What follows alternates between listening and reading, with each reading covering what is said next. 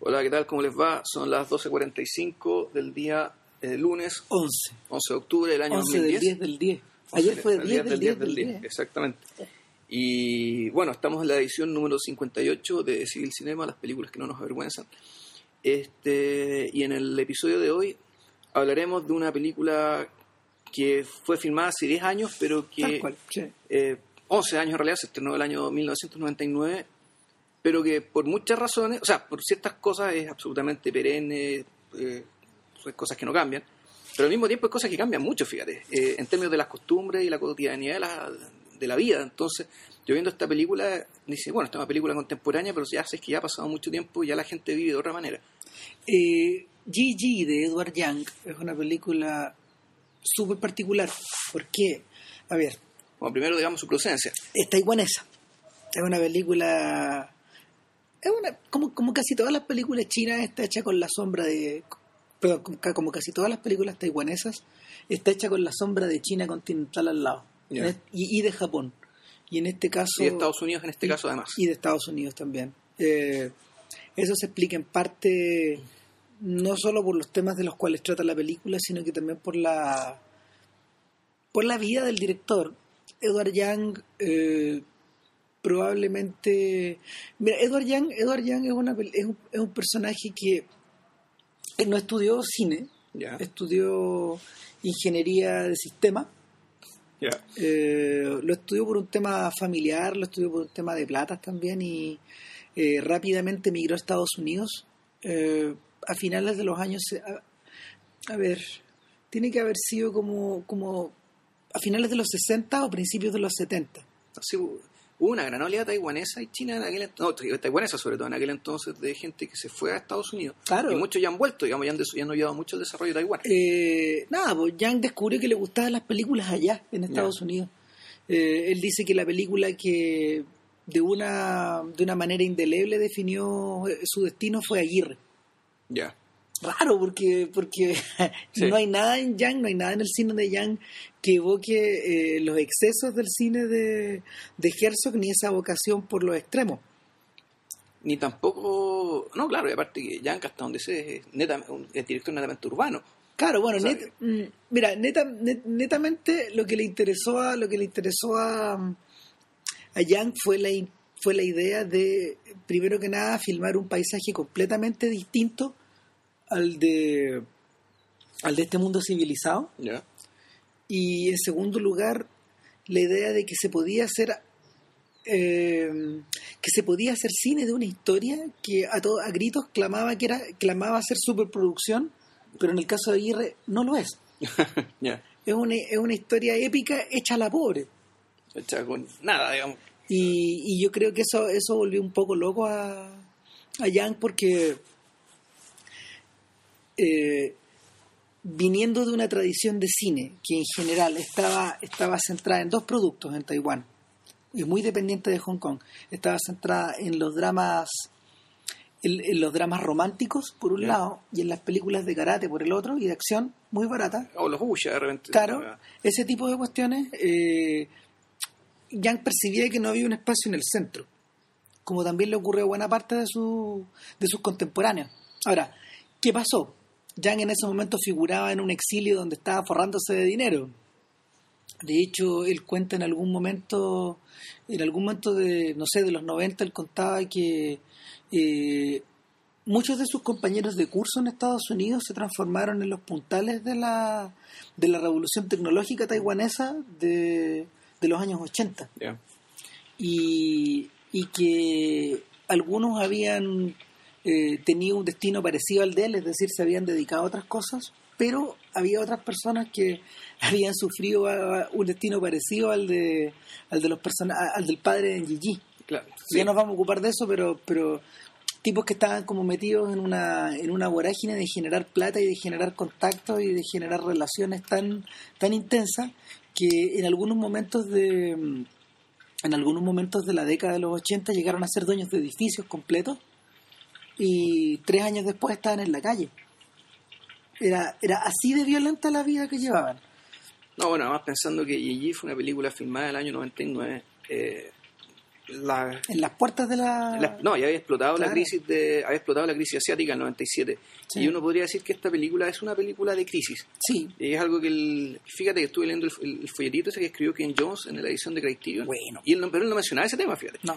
Como que se lo saltaba. No, no- una- me llamó la atención que no, no se diera cuenta que la, un poco la premisa de esta, de, esta, de esta película es la crisis. Y es la crisis económica que, en la medida que baja la actividad, baja la actividad económica, además baja baja la enajenación. Por tanto, digamos, en los momentos de crisis es cuando la gente se pone a pensar. Claro. Y, y- y en esta película, digamos, cada personaje, digamos, vive su crisis. Un poco movido también por la crisis en la que vive el, papá. Ahora, bueno, su empresa. yendo, yendo, yendo a lo que a lo que llevó un poco a, Yang a volver a, a Taiwán. Bueno, primero que nada fueron las ganas de hacer cine, pero segundo eh, fueron las ganas de volverse a poner en contacto con una con una suerte de realidad que él nunca había dejado.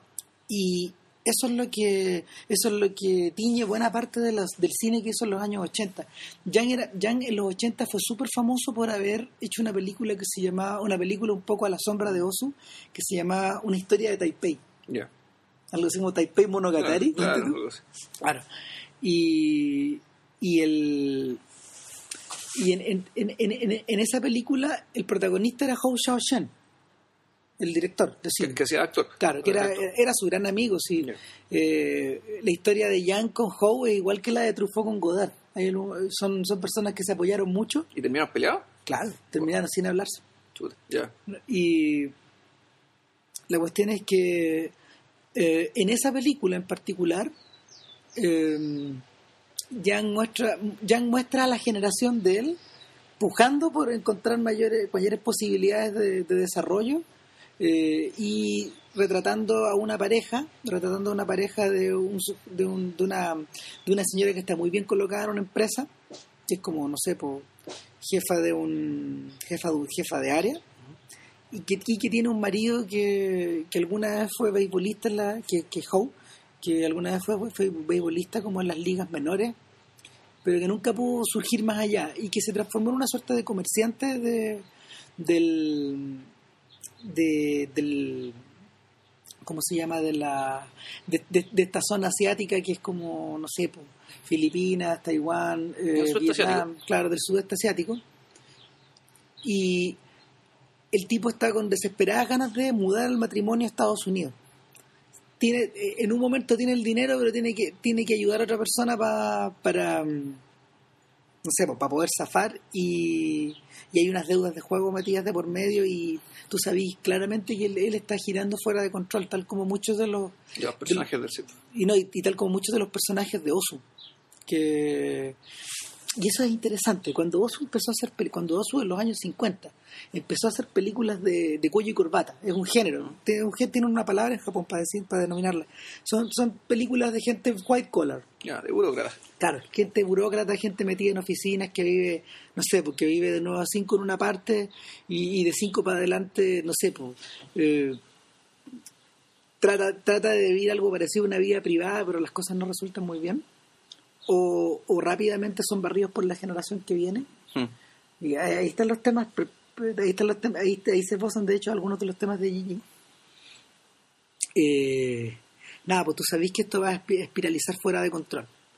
Parte de esa, parte, parte de esa ansiedad como de los tiempos eh, volvió a reflejarse cuando Osu, perdón, cuando Yang hizo dos películas que precedieron a Gigi, que son eh, una confusión confuciana y eh, ¿cómo se llama la otra película que hizo él? Bueno, en este momento Mayón, ¿no? Mayón, claro, tenías razón. Una que no es que fue prohibida, le fue pésimo. Le- Le fue pésimo porque le- fue, un, fue un intento como de cruzar, fue un intento de cruzar eh, Occidente con Oriente y, y nada, po. como Blueberry Nights. claro, pero, pero no, pero mucho más lograda. Lo que pasa es que es una película tremendamente de tremendamente de cambio y tremendamente de crisis. Y, y yo creo que él, él eran, esas fueron películas que él las produjo. Y, y no sé, pues le costaron casi la empresa.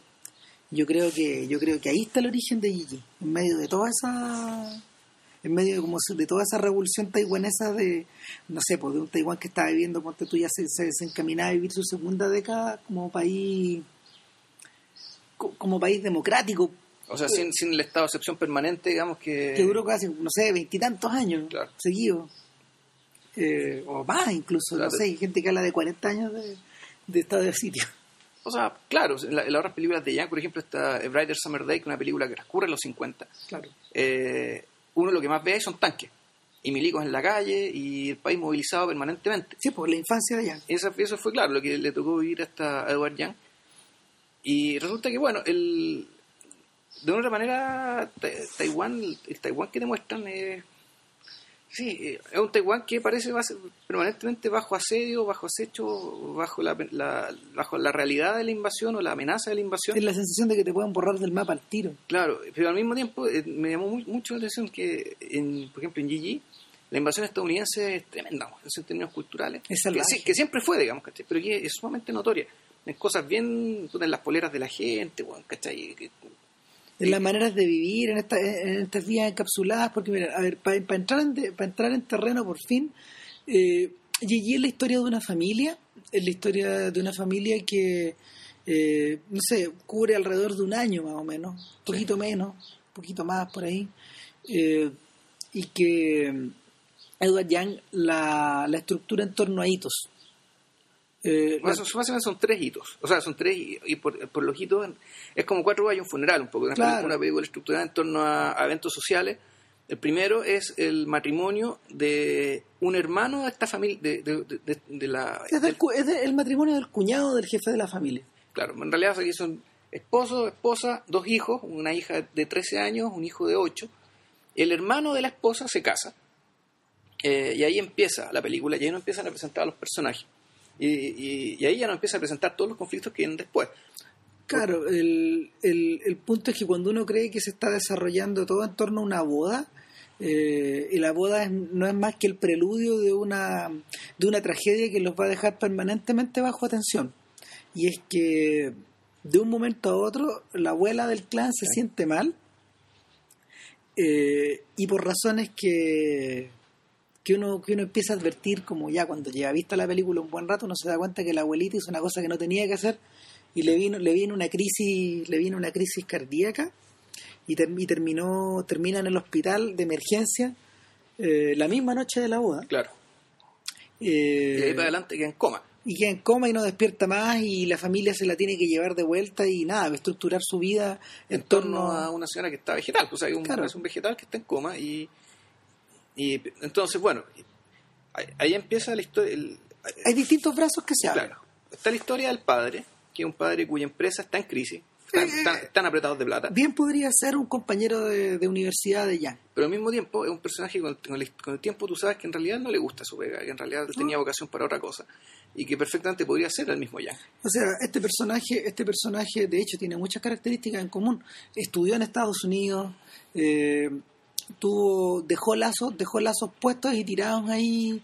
Eh, hay una, hay una, hay una suerte de expolola que aparece, que aparece en la, en la película causando gran sorpresa en él. Claro. Una sorpresa que lo deja lívido y O sea, es que esa escena es increíble porque Ah, increíble. eh, se la encuentra en el ascensor en la misma hora. De, ¿Por qué tenemos un centro de evento? Entonces, el centro de evento es uno de los eventos. pasan muchas boda. cosas.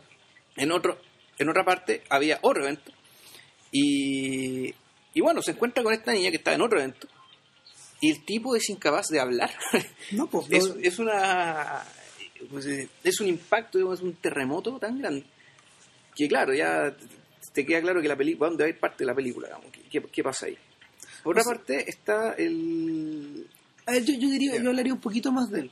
Lo, lo- a- en torno a él, bueno, está esta familia, pero también están los socios. Y los, los, los socios, que, los eran, socios, que eran ex compañeros de curso o- Claro. o, o de universidad. Eso se estila mucho ya digamos que el, claro, ¿no? en, bueno, el fondo, en el fondo tú, tú tienes una familia en tu casa y una familia familia en la pega y, y los lazos son sumamente fuertes, pero lo que está ocurriendo ahí es que eh, los socios están comenzando a ver que su amigo, su compadre no los está acompañando en todas y que, no sé, porque que, que, que se está que está reprimiendo, que está reprimiendo sus, sus instintos de tiburón y en el, en el, en el intento de en un intento de expandir la empresa estos gallos discuten pro- discuten profusamente la, la posibilidad de aliarse con un creador de videojuegos japonés. Claro. Y pero en el fondo lo que ellos están lo que ellos están pensando es están evaluando si se alían con el gallo o le copian las ideas al sujeto o, o, claro, salían con el, con el copycat, digamos, el, el imitador taiwanés, que es bien grotesco, digamos, el, el japonés se llamaba Ota, y Ah. los imitadores taiwaneses se llamaban Ato. ¿No lo acordáis? Sí. Y el señor, el señor Ota, el señor Ota eh, es una persona que de a poquito va a comenzar como una cuña lenta a introducir su, a introducir con su, la- las cosas que le importan a él o las cosas que nos importan a nosotros Ahora, en la película. Desde, pero desde el principio se nota, desde, desde- desde de las dos, tres palabras que dice, tú te das cuenta que el tipo es Sí. una especie de, es un hermano de alma del protagonista, del, del, del padre familiar. Y el sujeto, el sujeto siente una comunión bastante, bastante intensa eh, respecto a este personaje que está salido de la nada, que no tiene que ver con su familia, que pero que, pero que sin duda con, con- con- con el que sin duda alguna, en algún momento ocurrieron paralelos en el Claro. otro país. Claro, y una, una afinidad tremenda y una escena bien bonita cuando le llega a un bar de karaoke. Ah, Claro, y el tipo se roba la película, empieza a tocar piano, es puta, ahora las, las tiene todas botas. otra, grande, otra.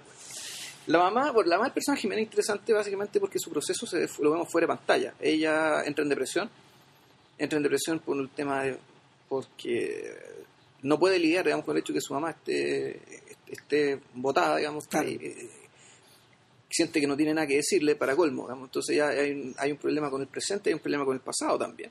De modo que entra en depresión y se da una especie de clínica psiquiátrica, pero controlada por, eh, por monjes budistas. Cuestión muy extraña. O sea, una lo- especie de hogar de retiro. eh, Lo que le pasa a esta mujer es que, eh, al revés de lo que le ocurre al padre, que todos los hechos como que lo llaman al lo llaman al centro, es decir, a jugar un rol, a jugar un rol importante, y él no quiere, No porque, él bueno. quiere, porque él quiere retraerse.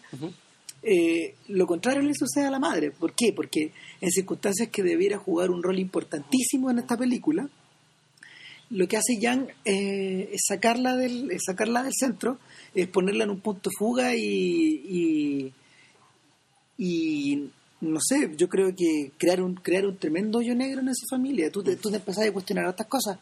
Uno dice, pucha, en general las madres, las madres son como las madres son como el punto central en, cuanto, en, en torno al cual gira la casa. Claro. ¿Cuál es el punto acá? Porque una madre está en coma, la madre de la madre, Claro. Y la mamá, la jefa familiar, está, está flotando en una clínica y, y todo lo define por su Claro, ausencia. Está en rancho relajo, digamos. Claro. O algo así. La, la hija mayor adolescente tiene su propia su propio drama, que es que se hace amiga de la vecina, que es una niña muy bonita, muy atractiva, que además toca violonchelo. Una niña que acaba de llegar. de. Claro, que además se están cambiando de casa. O sea, cuando ellos llegan, el mismo día de la boda, está, está la escoba en, el- en el, en el pasillo porque está esta familia nueva, está metiendo sus cosas en su departamento. Y sucede que esta niña tiene un pololo con el cual tiene una relación completamente disfuncional, por una parte. Y además tiene una madre, ¿cachai? con la cual se lleva pésimo, que va encima de la señora bastante promiscua y, y Se mete con el profesor de la cabra chica. se mete con todo el se, se mete con todo el mundo en el fondo no es que criti- no es que critiquemos a la señora por hacerlo digamos, pero sí claramente que el- su conducta le causa tremendos problemas a su hija Yo creo que por ahí, eh, por ahí eh, ese, es el problema central. La, la hija vive permanentemente avergonzada de la conducta de la madre. exacto Y, y, y la madre no es capaz de, no es capaz de advertir que, que está causando ese problema. Hasta un momento en la película en que la cuestión explota. No, de- la cuestión explota de una manera tremenda Ahora, la relación que la relación que esta niña, que la niña de la familia tiene con la vecina y tiene con el tiene con esta especie de novio que, que va y que viene como entre las dos cabras, eh, está definida está definida por y yo creo que esto este es un tremendo acierto de un tremendo acierto de Yang, está definida esencialmente por los lugares que están habitando. Eh, no, no, claro, el, Gigi- el puente, el puente, claro, ese, ese paso bajo nivel, digamos, inolvidable. pues, Yang, Yang, eh, no sé, por lo- el- son como dos o tres tiros de cámara. Uno eh, es la mirada que, que uno tiene desde un paso bajo nivel, o un paso sobre nivel en realidad, eh, de, de la carretera, donde que es, la, que es la vista que la familia tiene desde, la, Desde su balcón. desde el balcón. Claro. Y bueno, y las otras miradas en general tienden Son del mismo lugar, pero desde abajo. son del mismo lugar pero desde abajo Eh, pero adem- además yo agregaría también la presencia como de unos locales donde los cabros van y, el New York Bagel. claro y, y es donde es donde Yang en el fondo eh, los filma desde fuera desde los Claro. vidrios desde la calle y ah, no sé pues, acentuando acentuando esta sensación como de de transparencia que pareciera que tiene la película pero que en realidad no es No, tal claro, a ver, son, en realidad el, el- el uso de los vidrios se da se da un montón de veces. O sea, se- Es más para separarte que para hacerte las cosas cercanas. Exactamente, es para separarte, es para confundirte, es para que tú lo que tú estás viendo a través del vidrio se ve, perdón, lo que, lo que está antes del vidrio se confunde con lo que está al otro lado del vidrio y Claro. con lo que se refleja en el vidrio. Eh, eh, Godard, Godard ocupó muchos efectos en los años, en los años eh, a mediados de los años 60, por ejemplo, en películas como Banda Pact, como, como Alphaville, donde, donde utilizaba, y, y como Masculin Feminine, eh, utilizaba la utilizaba los, los neones de las escenas nocturnas para que se reflejaran en estos, Ya. en estos vídeos. En Viva Savi también salen escenas así.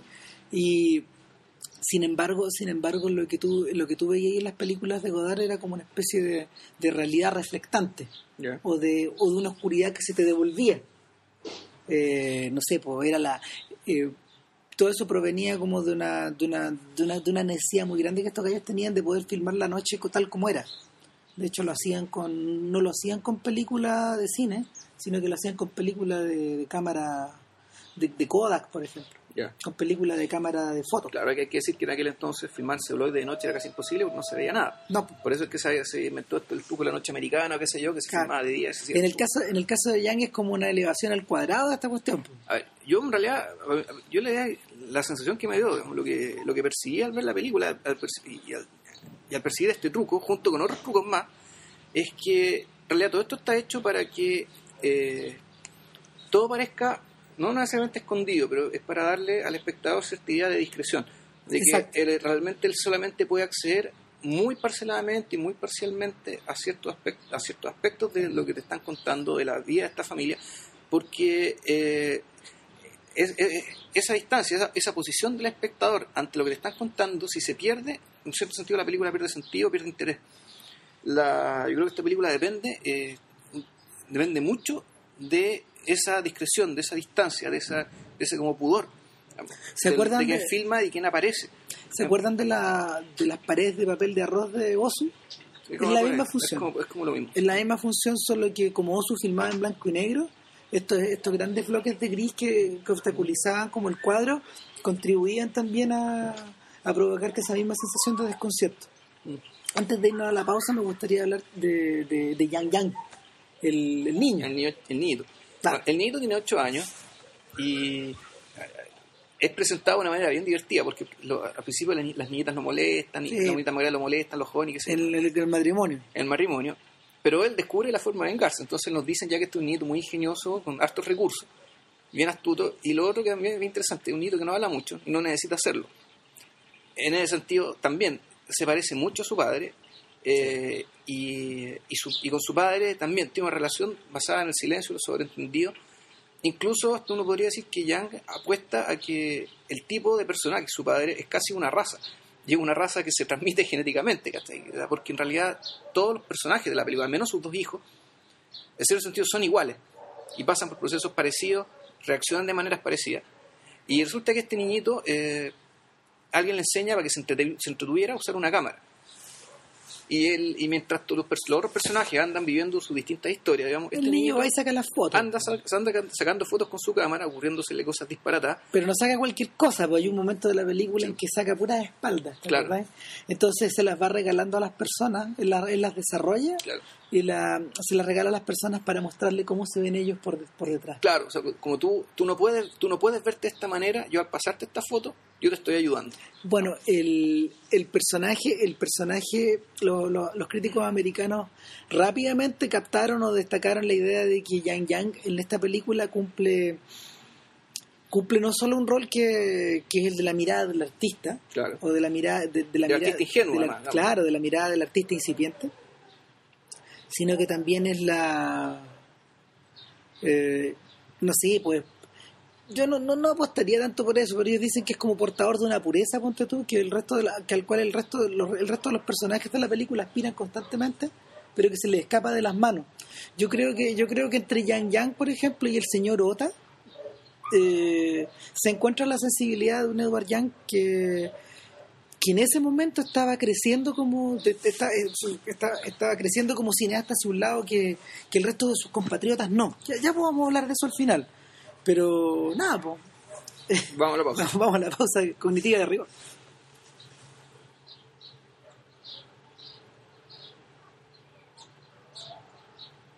Gigi es una película muy, muy extraordinaria dentro del marco del cine taiwanés porque es la primera película que es la primera película taiwanesa de esta nueva ola de cine taiwanés que no sé, pues involucra a harta gente, pues.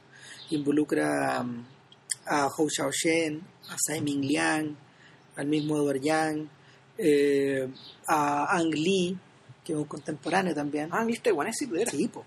Sí, o sea, tiene, tiene otra historia y otro, otros paradigmas Ang Lee eh, y también también está este señor, eh, el que hizo Actress, que no me puedo acordar del nombre en este momento, eh, que es un tremendo cineasta también, el que hizo... Ah, bueno, y ojo que el, el protagonista, el, el padre de familia, también es director. Sí, po. También es un director así bien respetado, sí, es un señor, es un señor que él... al menos él, allá. Él escribió guiones y todo eso, es- escribió guiones y ha dirigido películas eh, por su cuenta y bueno, nada. La Gigi es particularmente importante porque se estrenó en Estados Unidos a nivel comercial, que es muy raro para una película, para una película asiática. eh, Que de- dura tres horas. Ah, de- y de ese no. estilo, claro. Y lo segundo es que eh, obtuvo premios en el Círculo de Críticos de Nueva York y en el Círculo de Críticos de Los Ángeles. Ya. Se habló de ella como una de las candidatas a... ¿A mejor película extranjera? eh, claro. Ya. Y, y nada, no estoy seguro si estuvo nominado o no, pero el punto es que, a ver, marcó un punto álgido y, y, y- y un punto y un punto de, no sé, po, de silencio, porque la cosa llegó hasta ahí nomás. El, si uno observa las películas que estos cineastas hicieron después, eh, que, los, que los contemporáneos de, de Yang hicieron después, no, no volvieron a generar un impacto similar. O sea- Ninguno volvió a tener la influencia planetaria que los otros tuvieron. Eh, Hasta, claro, la, próxima, la, la siguiente película oriental que habrá dejado la escoba en, en Occidente habrá sido que Héroe, claro, pero Ya, ya. y pero, otra cosa, digamos. Pero es otra cosa. pero es otra pues, cosa, eh, hizo más proselitismo, es proselitismo de la China comunista, entonces Claro, eh, el, es, un- es una es una película es una película hecha con otros presupuestos con, con otros presupuestos conceptuales. El, no refleja para nada no refleja para nada esta sensación de, de cambio de siglo, de cambio de milenio o de o de vida moderna, ponte tú. Eh, y, y lo curioso de lo curioso que, ocurrió con tanto con Tsai Ming Liang como con Hou Xiaoshen, que fueron las personas que de alguna manera heredaron el bastón de- de, la interna- internacionalización del cine taiwanés eh, es que no sé, por decirlo de alguna forma, por decirlo de alguna manera fea, digamos, se afrancesaron un poco. Las películas no dejaron de ser importantes, pero yo creo que se nicharon. bueno, de hecho, eh, ellos han ganado Cannes, qué sé yo, ¿no? Eh, Liang sí lo ganó Cannes. no, estoy- no estoy seguro. Yo creo que no ganó Cannes. Bueno, me acuerdo. No me acuerdo, estamos con, mal, estamos con mala memoria hoy día, pero, pero, Pero claro, el punto es que a ese, a ese mercado sí llegaban, claro. llegaban y tenían reconocimiento. Y, y, y nada, el Gigi, por ejemplo, es una película que es insólito, debió haber llegado por estos lados, pero nadie la trajo finalmente. Ya. y no, ¿cómo se llama? No, pa- para toda la importancia que tuvo para, para su presencia en el Festival de Berlín, en el Festival de, bueno, o, en otros festivales como el de Toronto, tú, eh, Jan estaba comenzando a ser cada vez más demandado de, todos lados y le ocurrió algo parecido, fin, le- lo, lo- lo- increíble es que le ocurrió algo parecido a alguno de los personajes de Gigi. Como al año y medio de hacer la película, le dijeron que tenía cáncer, Chan Ya. Y, y Jan comenzó a comenzó un largo proceso de no sé pues de curación se trasladó nuevamente a Estados Unidos después de 20 años y desde ya comenzó a desde ya comenzó a proyectar su nueva película que no sé tuvo distintas configuraciones pero en la última fase ya eh, era un filme animado y era una Ya. transición Claro.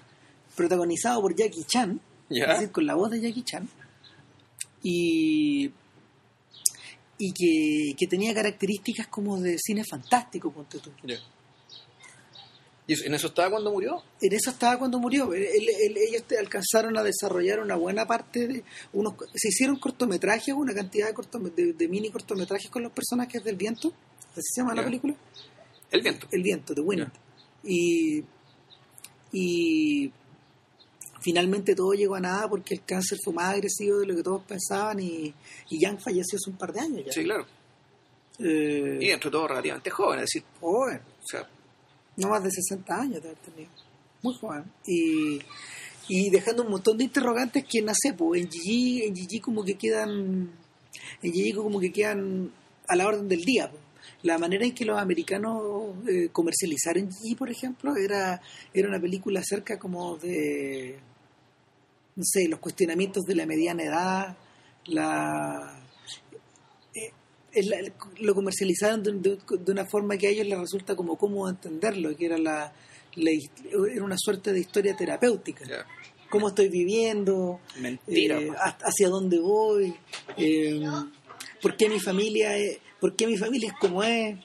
eh, Sí, claro, el Midlife Crisis, y- Claro, claro, y, y llega un momento en la vida en que todos tenemos que mirar hacia atrás, bla, bla, bla, y, y hasta, hasta hasta el día de hoy mucha gente, hasta el día de hoy mucha gente piensa en Gigi en esos términos, fíjate. O sea, que es, es eso, pero más que eso. Ese es el Sí. punto. O sea, no, es- no es, no es que sea mentira eso, pero es, es una reducción. Claro, es como quedarse corte, que es como quedarse en la versión Deepak Chopra de Gigi. Claro. Ahora, A ver, yo creo que podríamos fijarnos ya eh, en, en ciertos detalles, en, en cómo está filmada. Por una parte, no se ocupa tanto, se ocupa harto plano fijo, pero no solamente plano fijo. Es decir, aquí hay, algo, hay, hay como de osu, pero no, no es, no es exclusivamente eso. no, yo Hay- creo que es como la versión recargada. Claro, hay ciertos detalles como bien... eh, hay un detalle, por ejemplo, que me, me da cuenta, cuando hay una, hay una toma que se mostraba la casa, también, también todo en- enmarcado en paredes, digamos, como para darte cuenta de que tú no, no ves todo, sino que tú ves solamente lo que se te permite ver, donde había un, donde en un pasillo donde había un cuadro de Bob Dylan. ¿Te te fijaste ese detalle, no? No, ni me acuerdo. Hay un detalle, el, el detalle famoso, este, este cuadro de donde está Bob Dylan de perfil con su chasca y un cigarro y el humo que le envuelve la, como que le envuelve la cabeza. O Claro. tenía el pelo, el pelo largo. Claro, la, la, la etapa del Greatest Hits 2, esa que copió Cerati después, en Bocará. Y Calamaro también la copió. Sí, también, co- co- también copió el look. sí. Eh, el tema de los colores. Yo creo que hay un... Uy, es impresionante. Bueno, de, de hecho, aquí le aprovecho de pasarles un aviso.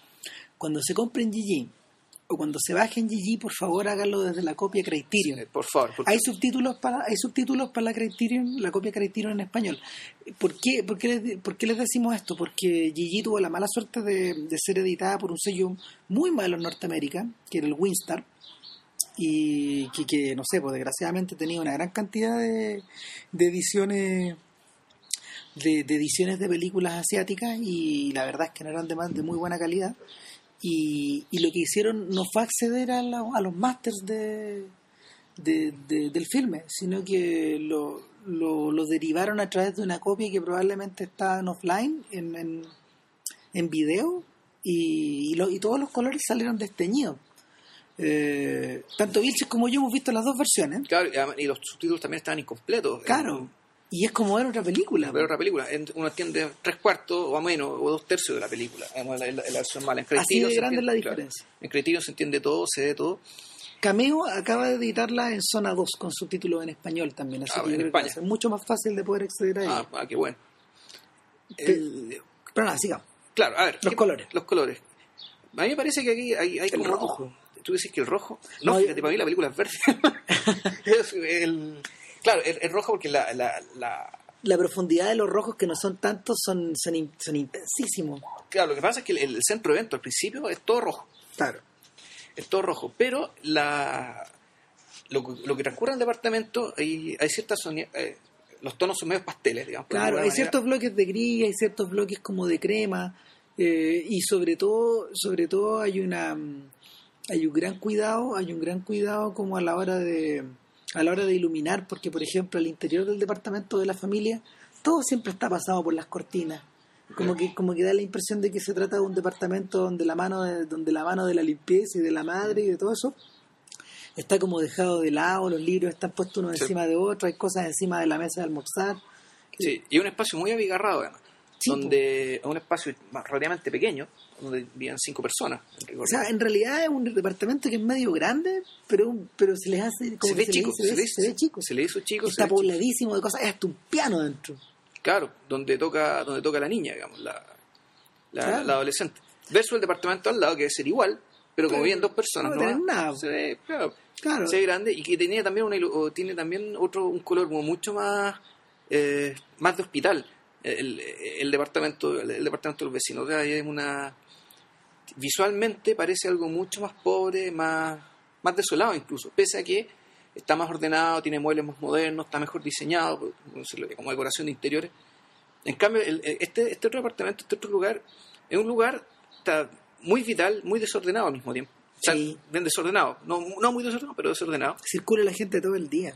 Circula mucho la gente y, y, la, y la luminosidad en general me parece que es de un color verde, es un color de la renovación. Volvemos al tema este de la, un poco de la crisis y lo que, y lo que va a salir de ahí el, tal vez tal vez lo otro que va marcando a Gigi es como el contraste entre estos espacios pequeñísimos parecido a lo que dijimos de Velódromo mm. el contraste de estos, espacios personales pequeños que están como no sé están están dictados por la vida en la oficina por ejemplo porque vemos escenas de oficina en la vida de la madre o, la del padre y también por también por esto por, eh, por este mundo este este mundo de locales donde ellos se ven versus los, los espacios abiertos pero los espacios abiertos están perpetuamente transidos por el movimiento. Eh, ¿Cuáles son los espacios abiertos? Como, ¿Cómo se llama? El, la salida del edificio, por ejemplo. No está el paso sobre nivel este que claro, hace un rato. Eh, la, la, la, escuela de Yang Yang y de la niña. Eh, y en último término, ya cuando vamos a Japón, los instantes donde, donde el, el padre, acompañado por la exnovia, claro. van al encuentro de Ota van a encuentro otra, claro. Y ahí uno podría decir que es el lugar de respiro real que tiene la película, que es cuando van a una especie de monasterio budista. Claro, ahí donde la película se ve el giro. Donde, claro, se, dice buena parte de la verdad, donde entendemos realmente a los personajes.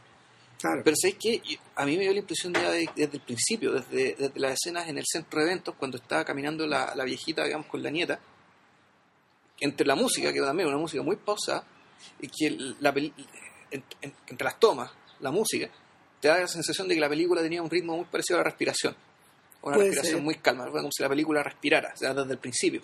Es curioso porque la gente la gente puede tender a pensar que Edward Young es un cineasta de es un cineasta de la, al ver Gigi puede puede tender a pensar que Young es como una suerte de cineasta de la de la calma mm. o de la o de la pausa o del silencio.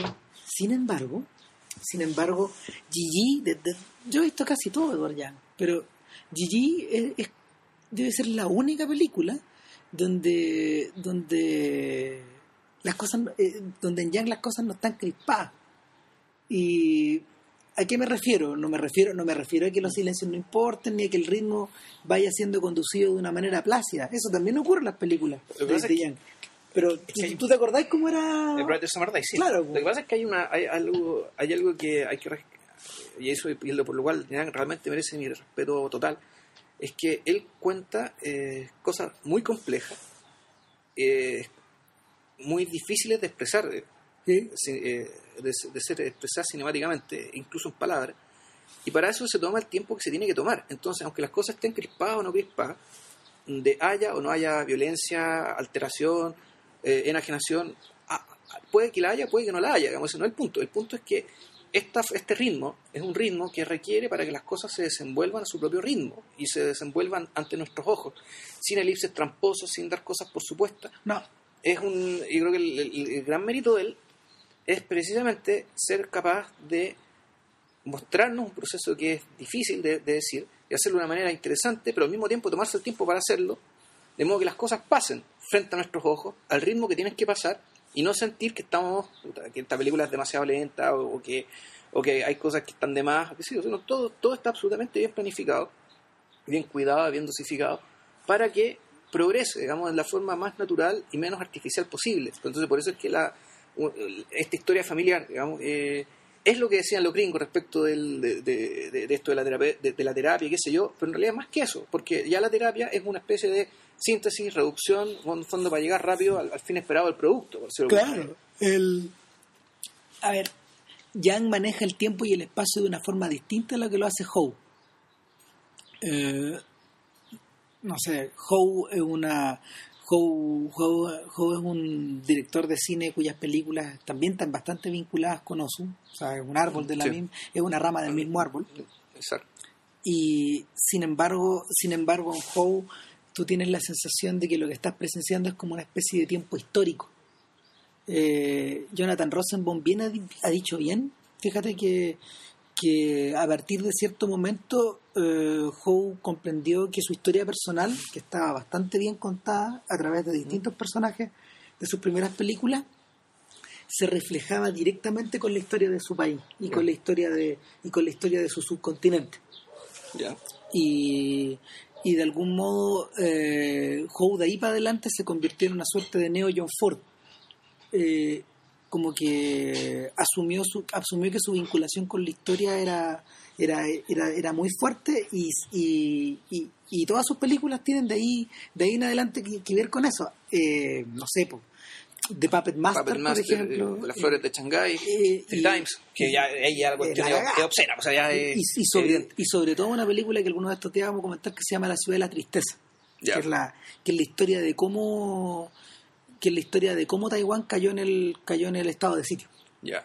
Ahora, en, en Howe yo también me da, me- me- yo lo que he visto de Howe me da la impresión de que tiene cierta forma de armar su película que es mucho más modular, claro mucho más de pedazo, trozo tras trozo tras trozo tras trozo, digamos, y, el, y la conjunción de los trozos lo que te arma, lo que te arma la historia. en en- Yang es distinto En cambio, en Yang hay mucho encagal- en- encabalgamiento, digamos, de que una imagen continúa mientras que el sonido, me- perdón, mientras que el sonido sigue, un, un sonido, una imagen sigue, la imagen se detiene, empieza otra imagen con el mismo sonido, por ejemplo, con el sonido que viene de la, escena anterior. Entonces, pues sí, aquí hay una idea de que todo esto es un continuo, digamos, esto, esto es algo que avanza ante- a la vista nuestra. Yang es, un es una persona que partió debiéndole muchas cosas a tal como Wong Kar Wai debiéndole muchas cosas por ejemplo a Antonioni y a Antonioni al cine de Benders al, al cine también de no sé a- un poco también al cine de Scorsese. O sea, que sabes, y a Casabets. Y toda la razón. Y, y en y, si- sin embargo sin embargo eh, la manera como de habitar el espacio de sus últimas películas es totalmente de él sobre todo en Gigi que yo creo que desafía cualquier comparación porque porque yo de verdad yo, de- yo de verdad soy de la idea de que Gigi para mí es una de las películas más importantes sino la más importante de la década pasada Ya. la de los 2000 Eh, es curioso que está al principio O sea, en rigor, Gigi es del 99, Ram. O sea, pero, pero la, la, la forma, la, la comercialización de esta cuestión llegó después. Ah, ya. Pero la, Pero la- te- pero- sí, tienes razón, pero te diste cuenta que en la medida de que, el- que las costumbres, o sea, en aquel entonces... es un filme de época. Era un filme de época, Claro. eh, pero que al mismo tiempo, no sé, el... ¿Cachai que los niños no ocupaban el computador? No. No. Tú decís, eso me pareció, esto ya es de otra época, ¿cachai? O, o, la, o no, no existían los, los teléfonos inteligentes todavía. No, pues los celulares son todos gordos. Entonces ahora eran todos gordos y servían para llamar nomás y qué sé yo. Entonces, por eso es que la película al mismo tiempo ya parece de otra época. ¿Cachai? Y- Eso que solamente hace 10 años. Las interconexiones son fundamentalmente a través del teléfono y a un nivel personal. Ahora, no podemos descartar también que, que, que Jan quiso a lo mejor sacar algunas cosas de, del juego Sí. para evitar complejizar tanto, pero si, si, ahora, si ahora alguien se decidiera hacer una película acerca de las relaciones humanas, yo creo que tendría más que pensar en, en algo parecido a lo que viene en Social Eso Network, Social Network, claro. que a que a, que a, que a otra que, un, que a un intento como de retratar un mundo análogo o, o predigital Eh, algún día sería interesante hacer alguna comparación de hecho con Gigi que es un fresco de tres horas con el otro fresco de casi cuatro horas que, que Yang intentó en un soleado día de verano Claro, y pero pero yo diría que por ahora Gigi se mantiene bien solitaria como una película que en general no tiene no tiene ¿cómo que no tiene hermano? Ya. Te- te Yo no he atrevería- visto tanto Yang, así que no, no pero, no, pero te atrevería, te atrevería a mencionar, te atrevería a mencionar hermanos parecidos, gente que haya tratado de copiar esta película o, o gente que se haya inspirado en ella. Eh, yo creo que todavía, todavía es una película que no es tan conocida como debería y todavía no, no, no explaya su influencia como podría, como podría ser en el futuro. A ver, el... ¿sabes que yo vi una película japonesa eh, que era parecida en el sentido que se trataba de la vida de una familia al cabo de un año? Una película japonesa contemporánea que dieron en el Sanfic. Se llamaba El sabor del té Ah, o El sabor del sake o o algo por el estilo. Sí, sí, no, el sabor del té. Eh, Era algo por el estilo y donde y yo creo que sí, ahí había deuda con, con Gigi, pero tenía una clave distinta, porque era, era en el Japón rural, tenía una clave media cómica también. Eh, y, y media de, no, no sé si realismo mágico, pero sí el, esta mirada media, media mistificadora del mundo rural, ¿cachai? que eso ya la hace, eso ya la hace completamente distinta a esto.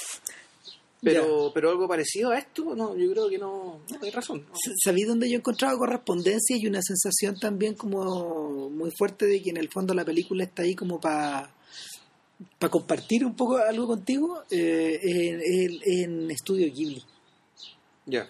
en los filmes de estudio Ghibli Ghibli y en la interacción que los padres tienen con los hijos y la forma en que lo, la forma en que los personajes se van relacionando con su entorno especialmente en las películas de en las películas de Ghibli que están no ambientadas en un espacio tan fantástico Eh, hay algo de hay algo de hay algo de Yang en Totoro ponte tú y en y en, en una que en una que Vilchen no ha visto pero que yo le un- le- la vi la otra vez que se llamaba Mojí de Poro Poro como recuerdos de juventud Ya.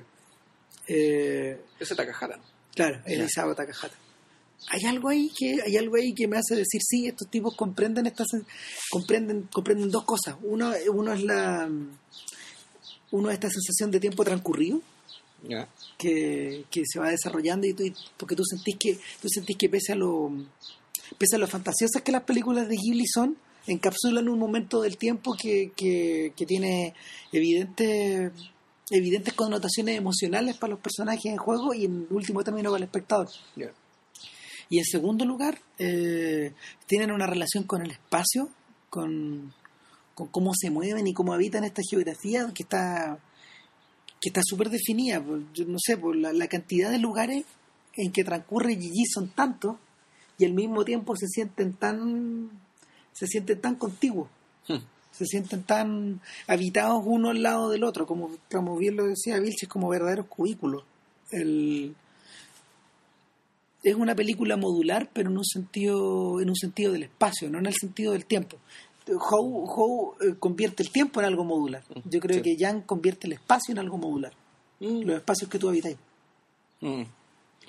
Bueno, eh, nada pues vean Gigi vean que eh, es buena wow, peliculón. Y bueno, quedamos entonces para la otra y que estén muy bien. nos vemos chau Chao.